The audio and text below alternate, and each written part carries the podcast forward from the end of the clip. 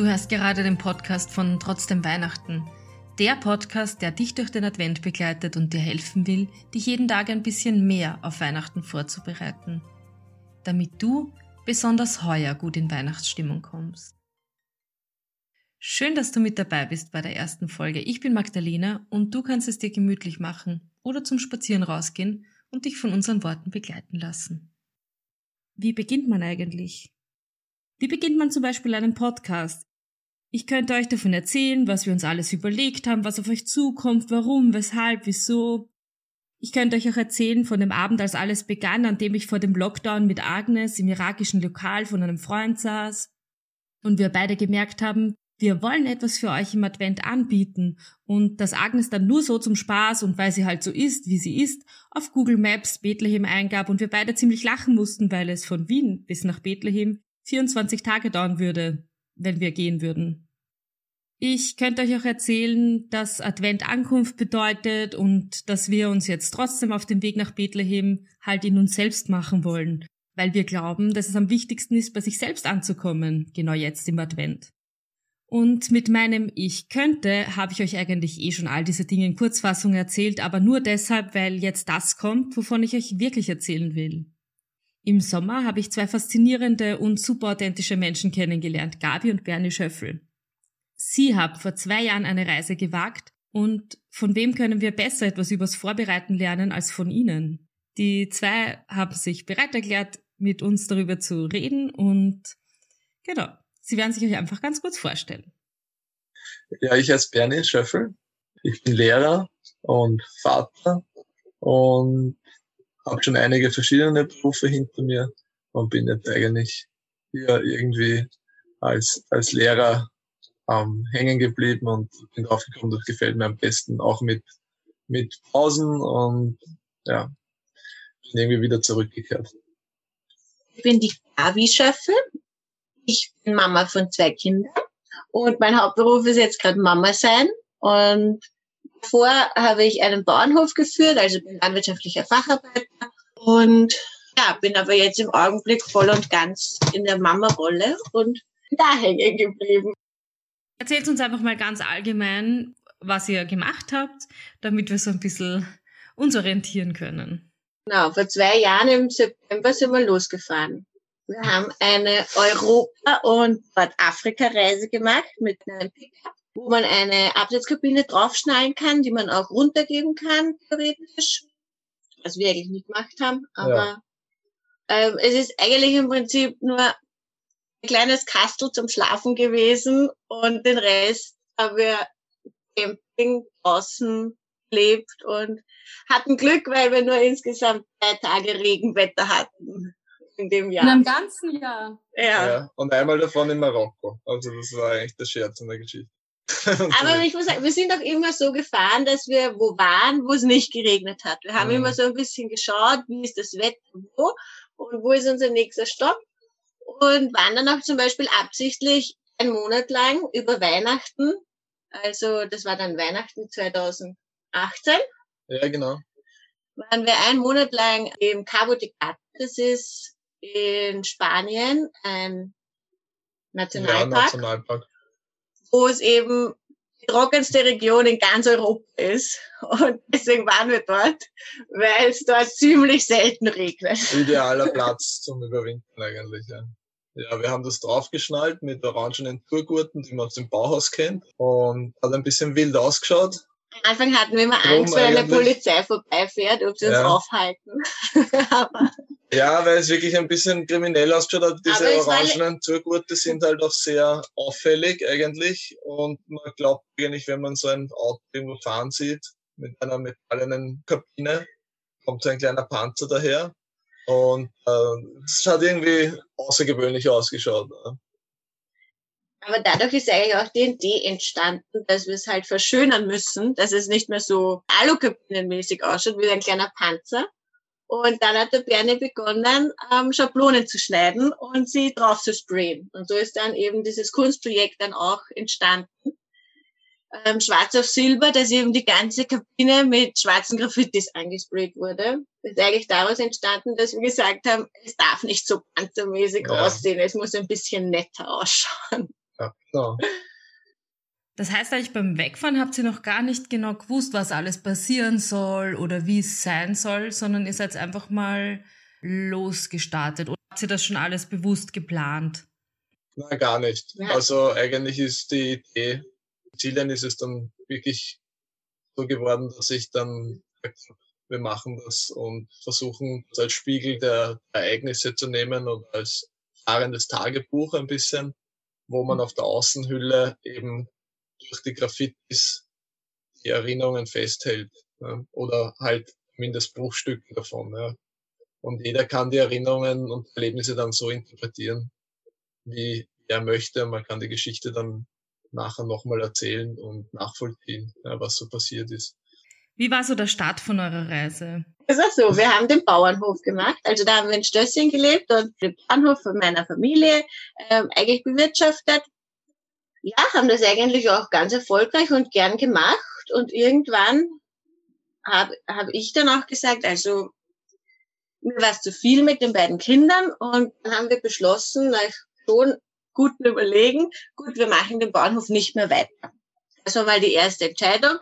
Das heißt, ähm, wir waren dann nicht arbeitslos, aber der Bernie hatte schon abgesagt für sein nächstes Schuljahr, weil da muss man ja immer im März absagen, ob man wieder kommt oder nicht. Dann haben wir eigentlich ein, ein Jahr leeren Raum. Also es war klar, wir machen den Bauernhof nicht mehr weiter. Es war klar, in diesem Schuljahr, also im September 2018, kann ich nicht zum Arbeiten anfangen. Gabi konnte sowieso noch nicht arbeiten, weil der Valentin war erst eins. Das war uns einfach viel zu früh und Benjamin drei. Und dann haben wir gesehen, okay, ähm, 2019 im September kann ich frühestens wieder arbeiten. Wir haben ein bisschen ein Geld gespart gehabt und auf einmal ein Jahr auf einen Schlag vor uns gelegen ist und gefüllt werden musste. Das war eigentlich ein, ein cooles Gefühl. Das war natürlich sehr, sehr verlockend, irgendwie das nicht zu Hause zu verbringen mit irgendwelchen, irgendwelchen Dingen, die man auch nebenbei machen kann, ja, wenn man Verpflichtungen hat. Also wir waren eigentlich komplett ohne Verpflichtungen, diese Umstände. Weil wir uns ja eigentlich von allen getrennt haben, was den Bauernhof betrifft. Das war unsere einzige Verpflichtung. Dann haben wir gesagt, na gut, jetzt haben wir Zeit, dann fahren wir los. Genau. Und schauen wir mal wohin. Also im März haben, oder wann haben wir das beschlossen? Na, später eigentlich. Im Juni? Ja, wir hatten sogar noch im, im Mai, im Juni eine Praktikantin am Hof. Und dann, wie das vorbei war, eigentlich im Juni, haben wir wirklich noch viel erledigen müssen, natürlich, den ganzen Abschluss machen. Und das war natürlich auch nicht so leicht. Aber es hat sich ausgezahlt. Aber die ganze Idee, die ist ja schon länger gereift. Also bei mir auf alle Fälle, weil ich hm. weiß noch ganz genau, wir waren schon zwei Jahre davor. Also dann, weiß ich nicht, das muss 2016 oder so gewesen sein, sitzen wir mal im Kaffeehaus. Ich sagte hm. zum Bernie, aber wieso machen wir nicht einfach mal eine Weltreise oder sowas. Und dann sagen wir so, nein, na, das ist nichts für uns. Na, das können wir uns überhaupt nicht vorstellen. Ja. Aber Benjamin war, also der Große war der Eins. Also hatten wir ein kleines Baby sozusagen. Und dann gesagt, nein, das würde überhaupt nicht gehen und passt nicht, überhaupt nicht ins Bild jetzt. Stimmt. Da haben wir auch gerade geheiratet, haben eine Hochzeit am, am Hof selber veranstaltet, alles renoviert und also waren gerade voll drin, haben alles aufgebaut, aber da haben uns schon irgendwie solche Vorboten ein bisschen ähm, beschäftigt manchmal, ja. Weil es halt doch ein, ein ist halt doch ein Beruf oder eigentlich ist eh jeder Beruf wahrscheinlich so, dass man irgendwie drinsteckt oder scheinbar meint, man ist da total verwachsen und wie soll man aus der Situation ähm, irgendwie rauskommen. Ne? Also das hört sich jetzt so negativ an, aber auch generell, wie, wie kann man eine gesamte Lebenssituation so schnell ändern. Das, das glaubt man ja gar nicht. Ja? Und es war irgendwie total spannend im Nachhinein zu sehen, eigentlich, wenn man die Entscheidung trifft, dann trifft man sie und dann ist es ein Startschuss und dann geht's Schlag auf Schlag und innerhalb von kurzer Zeit sitzt du in einem Kind auf der Rückbank in den Eisendrum auf der Ladefläche mit Rücken und fast Richtung Italien. Ja. Also und hast ein Jahr nichts zu tun. Nichts, keinen Plan, eine, ich weiß nicht, haben wir, haben, ja, wir haben uns irgendwelche Reiseführer von allen möglichen Leuten reingehauen ins Auto. Die haben aber alle nicht gelesen, weil wann hätten wir es lesen sollen? Ja? Wir haben ja, wir haben eigentlich keine Vorbereitungszeit gehabt für die Reise, sondern wir haben während der Reise ähm, Reise geplant. Wir haben wir wollen einmal ins Warme im September und nochmal schwimmen im Meer. Das war eigentlich die erste Entscheidung. Und dann war naheliegend nach Italien zu fahren. Mm, Gibt es eigentlich einen richtigen Zeitpunkt? Wenn das ein Jahr später gewesen wäre oder so, wir hätten, keine Ahnung, stell dir planst das wirklich und du nimmst ein Sabbatical als Lehrer oder so, oder du findest eine Wohnung und kaufst vielleicht noch irgendein Haus oder so ein Plätzchen, ja, um deine, um du was machen zu können. Und dann hast du sowas wie, wie jetzt. Ja. Das ist, keine Ahnung, vielleicht sitzen wir auch nur zu Hause und glauben, es geht nicht. Ja, man muss halt irgendwie sehen, ob's, was für Möglichkeiten man hat. Man schlaft manchmal ein bisschen. Das ist so richtig zwei Jahre lang, also bei mir zumindest, so im Hinterkopf gereift und war immer wieder da und immer wieder so, ja, das könnte man ja machen. Und dann war es, okay, so, jetzt passt einfach perfekt und jetzt geht's los, ohne dass wir haben wir uns auch gar nicht mehr beratschlagen müssen oder dass wir uns jetzt ja. Kopf zerbrochen hätten, wird das gehen oder nicht, sondern einfach es war, hey, das machen wir jetzt. So. Ja, und wir mussten das ja schon auch der Familie von der Gabi irgendwie sagen. Ja? Und selbst wenn es natürlich ähm, ich eher eine unangenehme Botschaft war, aber ich, es war eigentlich, nachdem wir das ihrer Mama gesagt haben, war eigentlich nie ein einziger Gedanke. Schauen wir, aber haben wir das jetzt falsch gesagt, um Gottes Willen, ja? oder soll man das wirklich alles aufgeben? Mhm. Sollen wir wirklich den Bahnhof jetzt dahinter lassen? Und für uns war aber auch irgendwie ziemlich klar, dass wir das nachher auch nicht weitermachen werden. Also vielleicht war es dadurch auch leichter. Ja.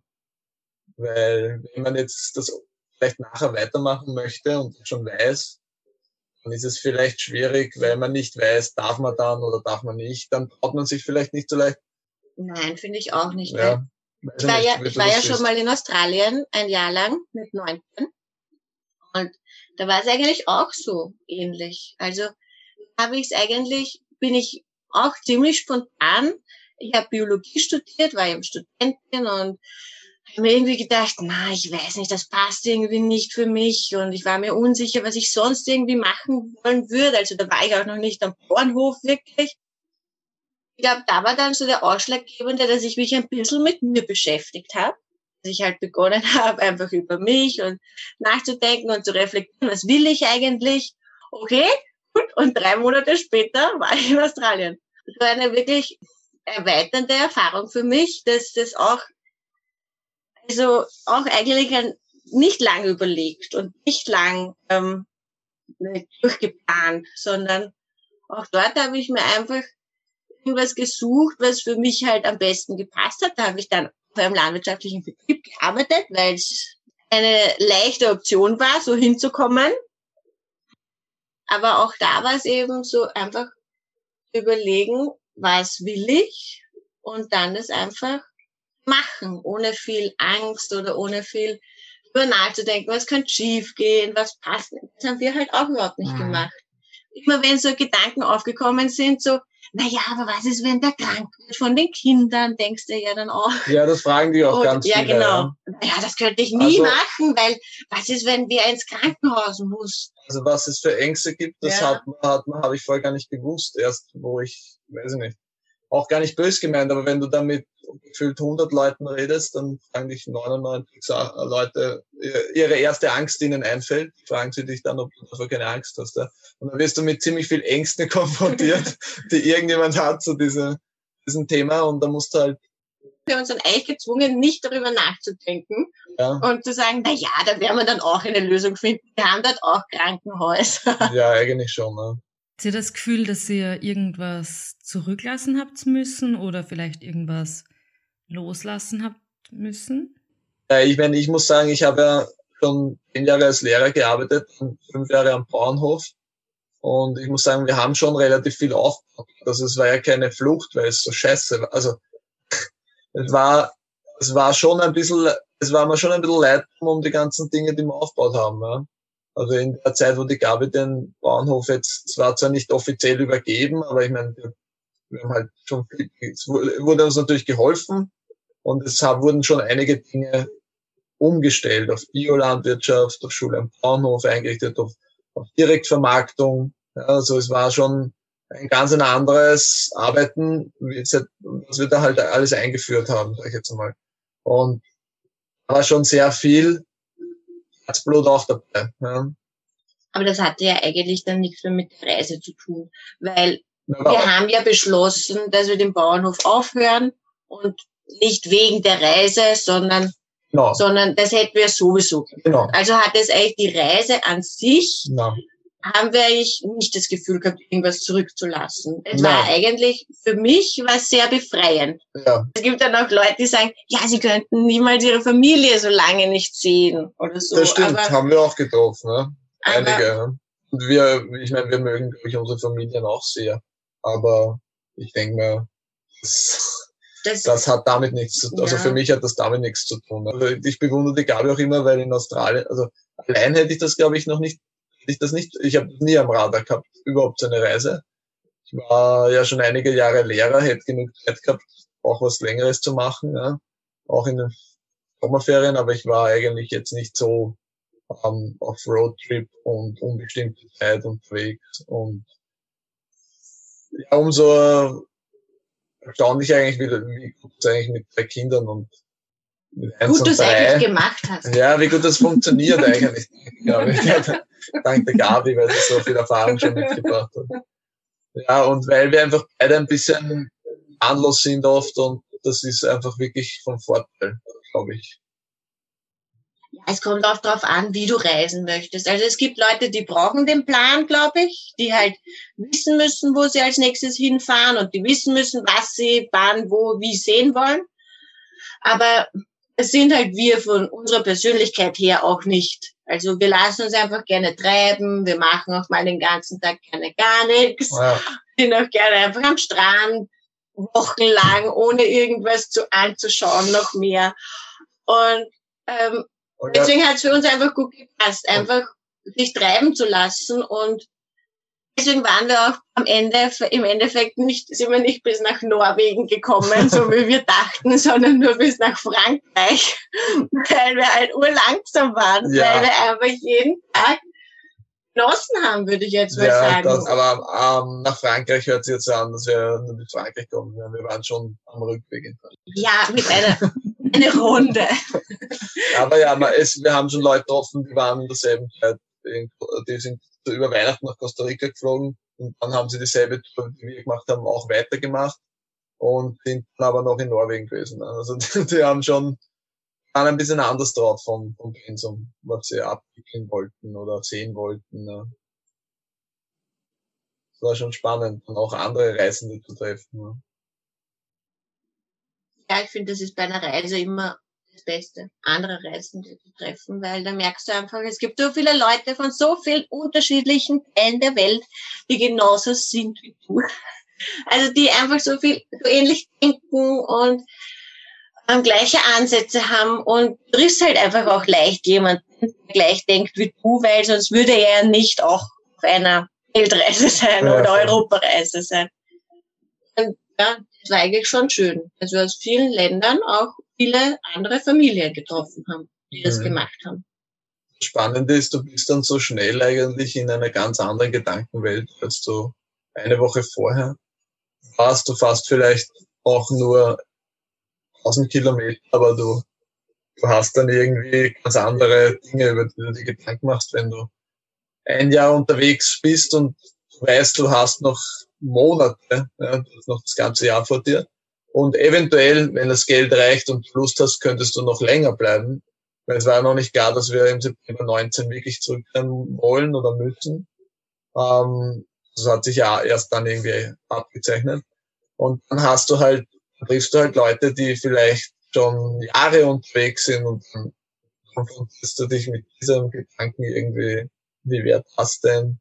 Ja, es ist total und dann bist du auf einmal von im Juni warst du zweimal am Tag Kühe melken und im September überlegst du dir, ob du ähm, das Kinder selber äh, schulisch betreust und, und einfach Weltreisender bleibst oder so. Also das sind so komplett äh, komplett unterschiedliche absurde äh, Welten. Ja. Also es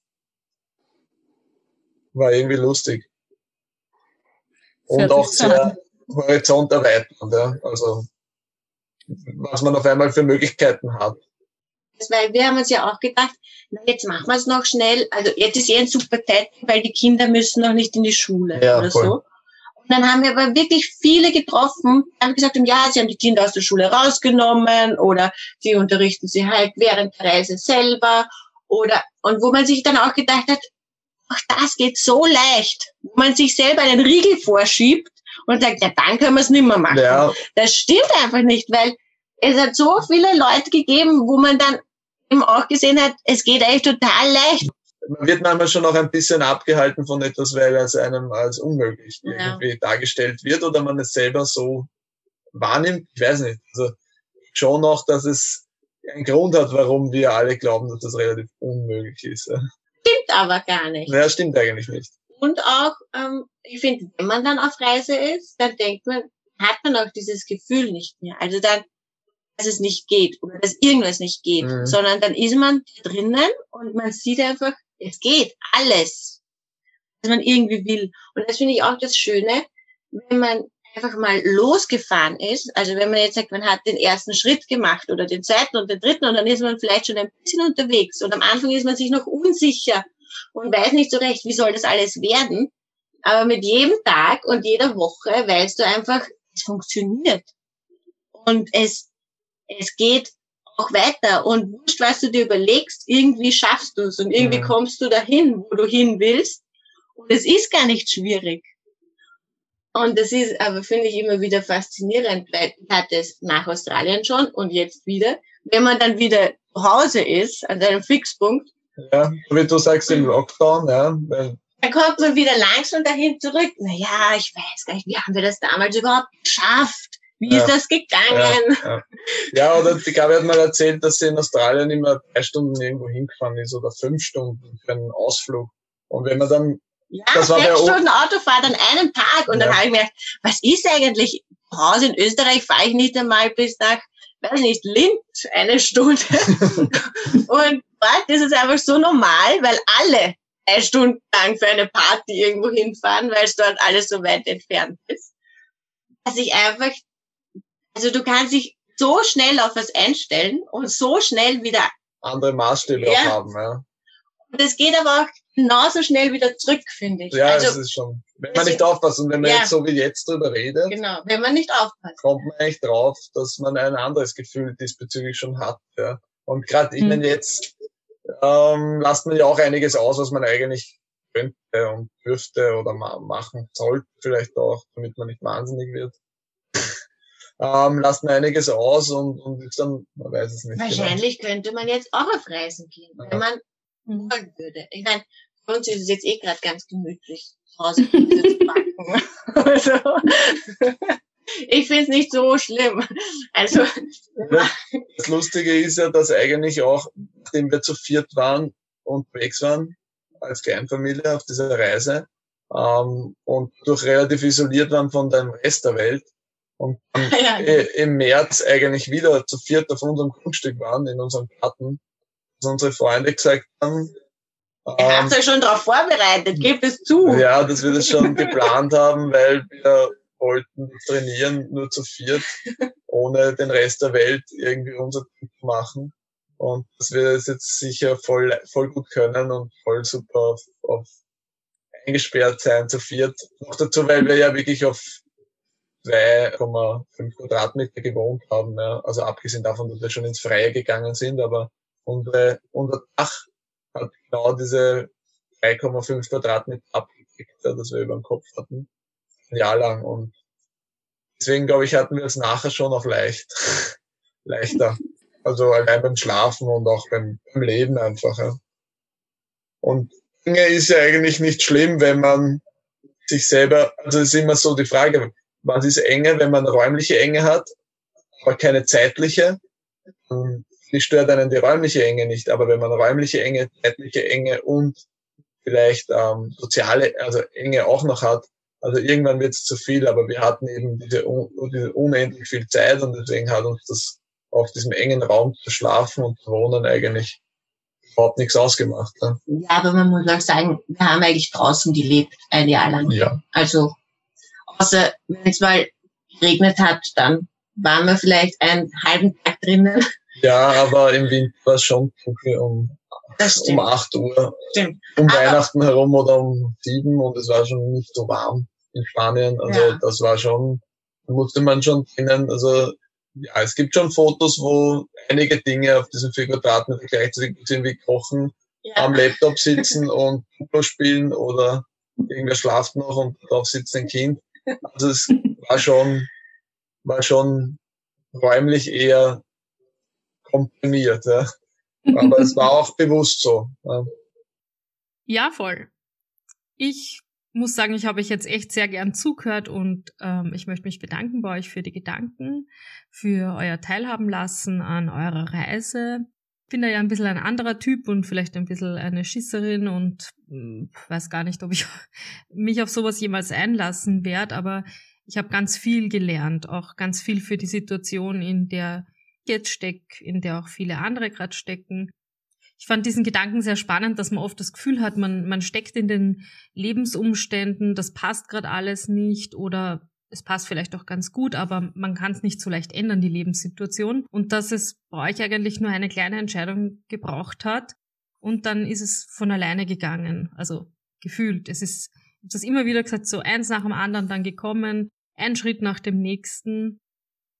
Und die, die Ängste und die Fragen, die man sich vorher stellt, sind dann gar nicht mehr so wichtig, weil man im Gehen merkt, man kann irgendwie alles schaffen.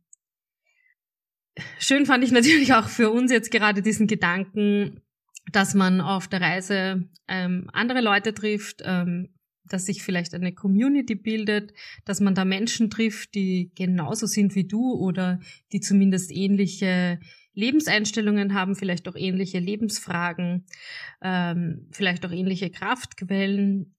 Und ich denke, dass das auch für unsere Gemeinschaft hier, für den Advent, ähm, ein ganz ein cooles Bild ist, dieses gemeinsam unterwegs sein und da auch Menschen zu treffen. Die Gabi hat geredet vom Wollen, von dieser, eigentlich von diesem Perspektivenwechsel, von dem, was alles gerade ist und was sein sollte, hin zu dem, was will ich eigentlich. Und ich glaube, dass in dem einfach ein ganz ein starker Schlüssel jetzt für den Advent steckt.